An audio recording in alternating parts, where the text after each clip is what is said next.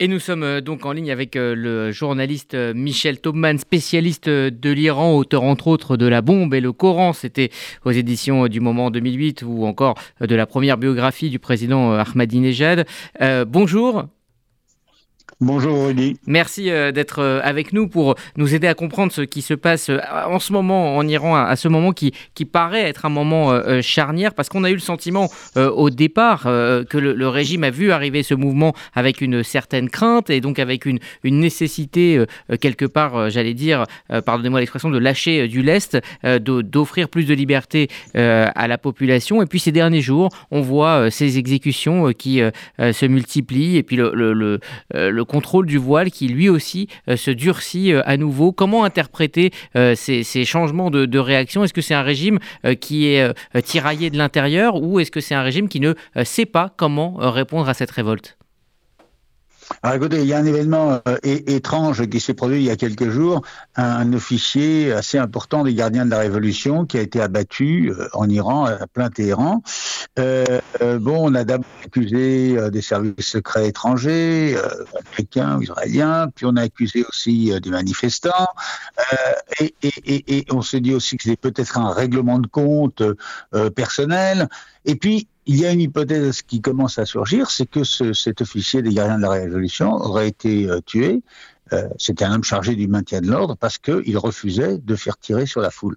Et, c'est cela l'élément qu'on n'arrive pas encore à évaluer, c'est quelle est l'importance aujourd'hui des craquements euh, au sein des forces de, de l'ordre, des forces du maintien de l'ordre, des forces de répression.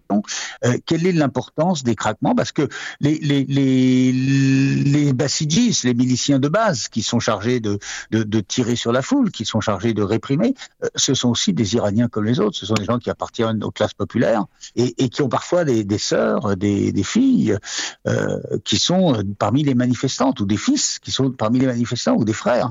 Et donc, euh, c'est ça la, principale fragilité du régime. La seule chose qui peut un jour euh, faire, basculer la situation, c'est qu'à l'intérieur même euh, du régime, il y ait des craquements. Alors, on sait a qu'il y a évidemment des, gens qui sont très mal à l'aise parmi les, les, les, les, les miliciens bassidjis, parmi la révolution, mais on ne sait pas encore comment cela peut se concrétiser. Et ce qui est clair, c'est que le régime n'a pas d'autre moyen aujourd'hui pour se maintenir au pouvoir que d'accentuer la répression. Il n'y a aucune perspective de réforme. Il n'y a pas un seul leader aujourd'hui à l'intérieur du régime qui émerge et qui aurait, sinon la volonté, peut-être que certains y pensent au fond d'eux-mêmes, mais la possibilité, les moyens d'instaurer de, une réforme du régime. Ce régime est aujourd'hui complètement euh, condamné par sa population, d'après des sondages assez fiables euh, qui vont être cités dans la revue politique internationale à laquelle je, collabore. Euh, d'après ces sondages, 75 à 80% des Iraniens euh, condamne ce régime. Il y a la base du régime est aujourd'hui d'environ 20% de la population, c'est-à-dire bah, les gens qui, qui, profitent du régime, les gens qui, qui, qui, les gens qui sont autour des, des, gardiens de la révolution, les forces de répression, leurs familles, etc. Mais ce régime est aujourd'hui minoritaire dans, parmi sa population. La question est de savoir combien de temps peut durer cette situation. Ça peut durer longtemps. Alors justement, euh, pour euh, éventuellement euh, remplacer ce, régime, qu'en est-il des, forces d'opposition à l'intérieur de l'Iran, mais, aussi à l'étranger? Alors, ce que je vous disais, c'est que la, dernière tentative de réforme interne au régime, c'est 2009. C'est lorsque Moussavi, ancien premier ministre du régime islamique, a obtenu plus de voix qu'Ahmadinejad lors, lors des élections présidentielles, et que cette élection a été euh, les résultats ont été truqués, trafiqués. Euh, la population est descendue dans les rues pendant des mois et des mois avec ce slogan Where is my vote? Où est mon vote? Et, donc on avait encore un mouvement très très massif de la population, euh, non pas pour renverser le régime islamique, mais pour trouver une issue à l'intérieur du régime islamique, c'est dans le cadre des institutions, à savoir que le candidat réformateur qui avait été, qui avait obtenu le plus de voix, euh, puisse puisse être élu et devenir président. Et ces dirigeants réformateurs, c'est-à-dire des gens qui sont issus du régime islamique, mais qui voulaient le libéraliser, Moussavi, Keroubi, l'ancien président Khatami, sont toujours vivants, sont toujours critiques par rapport au régime, mais ils sont pour la la plupart totalement marginalisés, en liberté surveillée ou, quasiment emprisonnés.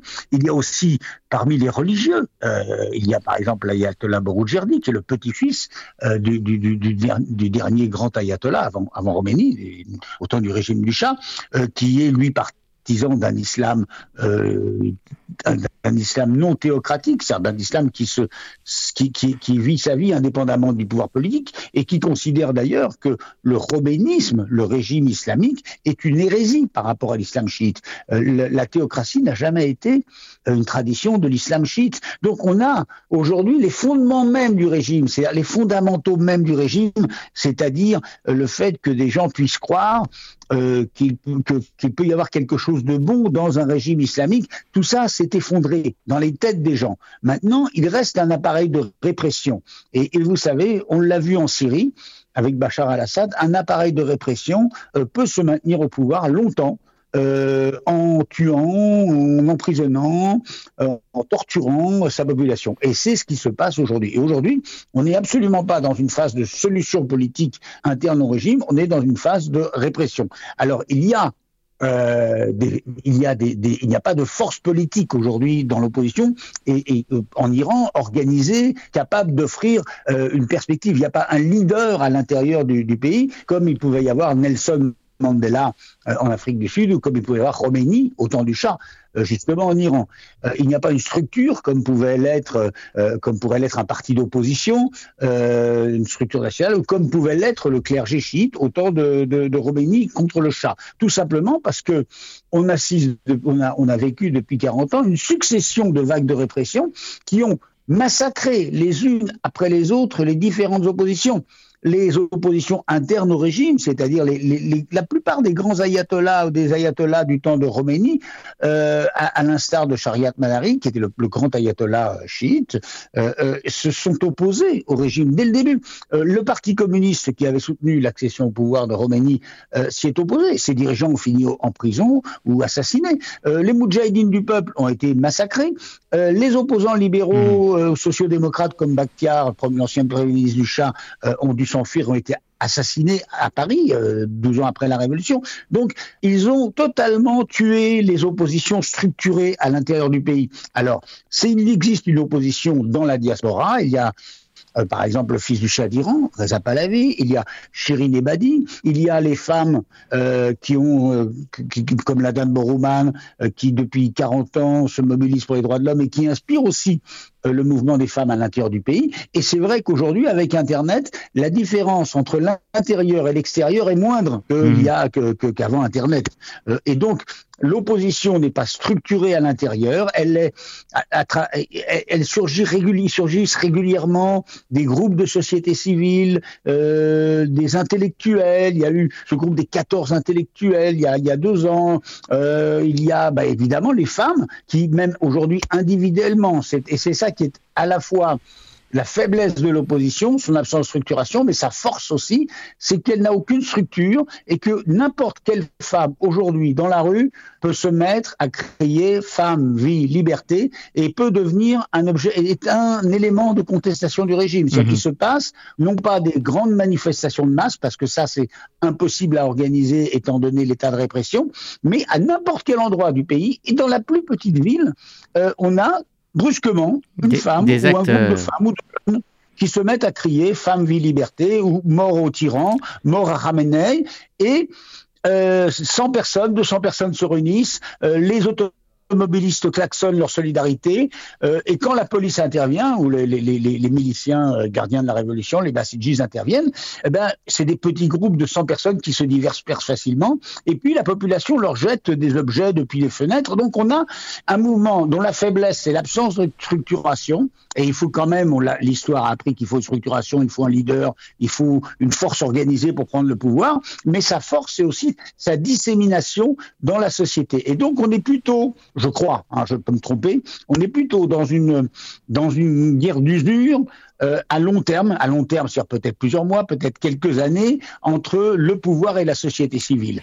On n'est pas dans un affrontement, euh, on n'est pas encore dans une phase où on a des millions de gens dans les rues hmm. et un pouvoir qui vacille et, et qui doit euh, soit massacrer la population, soit s'effondrer. On est plutôt euh, avec une société civile qui s'est adaptée à la répression, avec aussi des vagues d'opposants qui sont à l'étranger. Hein. Je disais qu'on a massacré les opposants ou on les a fait fuir. Et, et, et, et ce qui est assez, ce qui est la force de cette société euh, iranienne, c'est sa vitalité, son aspiration démocratique, euh, sa détermination et, et, et, sa persévérance. Parce que là, mhm. on a plus de 500 morts depuis trois mois, depuis quatre mois, depuis le début du mouvement.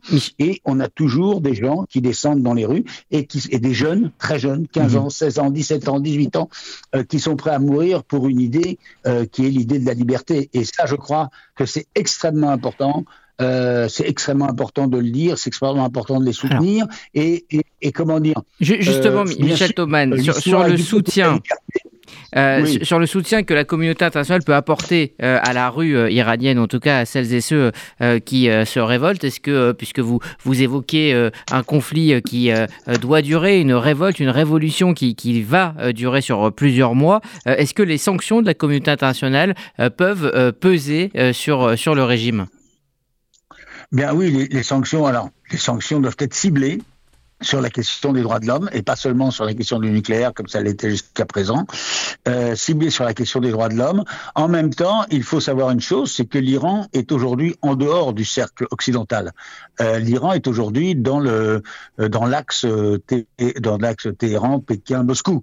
Et donc, euh, ce sont les pays tuteurs, les pays parrains de, de, de ce régime criminel, c'est-à-dire la Russie et la Chine, qui ont des moyens de pression que les États-Unis et, et, les pays européens n'ont pas vraiment. Ils en ont moins, hein, puisqu'on a, on a très peu de relations économiques avec eux maintenant. Euh, voilà. Donc on a, on a encore, par exemple, la France a un ambassadeur, donc la France peut intervenir, mais les mmh. États-Unis n'ont plus de, de, relations diplomatiques depuis, depuis 43 ans. Donc on, les moyens de pression sont moindres aujourd'hui sur l'Iran euh, islamiste qu'il ne l'était, qu'il ne l'était sur l'Iran du Shah, puisque l'Iran du Shah était un satellite euh, des États-Unis. Et le jour où les Américains ont lâché le Shah et ont, donné le feu vert à l'armée, euh, à l'armée impériale, euh, puisque c'est eux, c'est les Américains qui formaient les officiers euh, supérieurs euh, iraniens et qui, et les armaient, le jour où les Américains ont le feu vert, eh bien, l'armée du Shah est passée du côté de, à, déclarer sa neutralité et a permis la prise de pouvoir par Khomeini. Là, on ne peut pas avoir euh, l'autre effet, c'est-à-dire qu'il y a une indépendance très grande de la part du régime islamique non seulement à l'égard des États-Unis et, des Européens, mais aussi même à l'égard de la Russie. Et puis on est dans une situation internationale de bipolarisation où bien évidemment, dans le conflit entre l'Ukraine et la Russie, qui est devenu un conflit entre un conflit entre la Russie et les pays occidentaux et les démocraties, l'Iran est totalement du côté de la Russie et l'Iran est même de fait belligérant puisque ce sont des drones euh, iraniens mmh. qui bombardent euh, l'Ukraine et que ce sont des, des, des, des formateurs iraniens euh, qui sont euh, appelés à la rescousse par l'armée russe. Donc on est aujourd'hui dans des situations où je dirais même que la, la, la crise iranienne c'est pas une crise c'est pas comme ce qui s'est passé en Tunisie ou en Égypte, des crises locales avec un, un, un, dirigeant autoritaire qui peut être renversé par la rue. Euh, c'est une crise qui est liée aux questions internationales, c'est-à-dire la relation Iran-Israël qui est en train de se tendre sur fond d'une course à l'arme nucléaire que plus rien ne peut empêcher. Et donc, un conflit potentiel entre l'Iran, Israël et, et, les États-Unis euh, sur la question nucléaire. Tout ça sur fond euh, d'une solidarité accrue de l'Iran avec la, la Russie. Et, et, puis la question qui se pose aussi va se poser pour Israël de choisir vraiment son camp, parce que les ennemis d'Israël aujourd'hui sont identifiés, ce sont les Iraniens. Les Iraniens sont les amis des Russes, qui sont les ennemis des Ukrainiens. Et les Israéliens, eux, pour des raisons qu'on connaît et, On voit bien, oui. qu'on expliquer aujourd'hui, n'ont pas vraiment choisi le camp des Occidentaux totalement, alors que les Iraniens sont dans le camp, dans, dans l'autre camp. Donc, on, mmh. la situation intérieure en Iran ne peut pas être dissociée d'une situation internationale extrêmement tendue et, et, et où les, les, possibilités de guerre euh, ne sont pas à exclure. Euh, et évidemment, une guerre euh, pour un régime comme ça, c'est un qui tout double.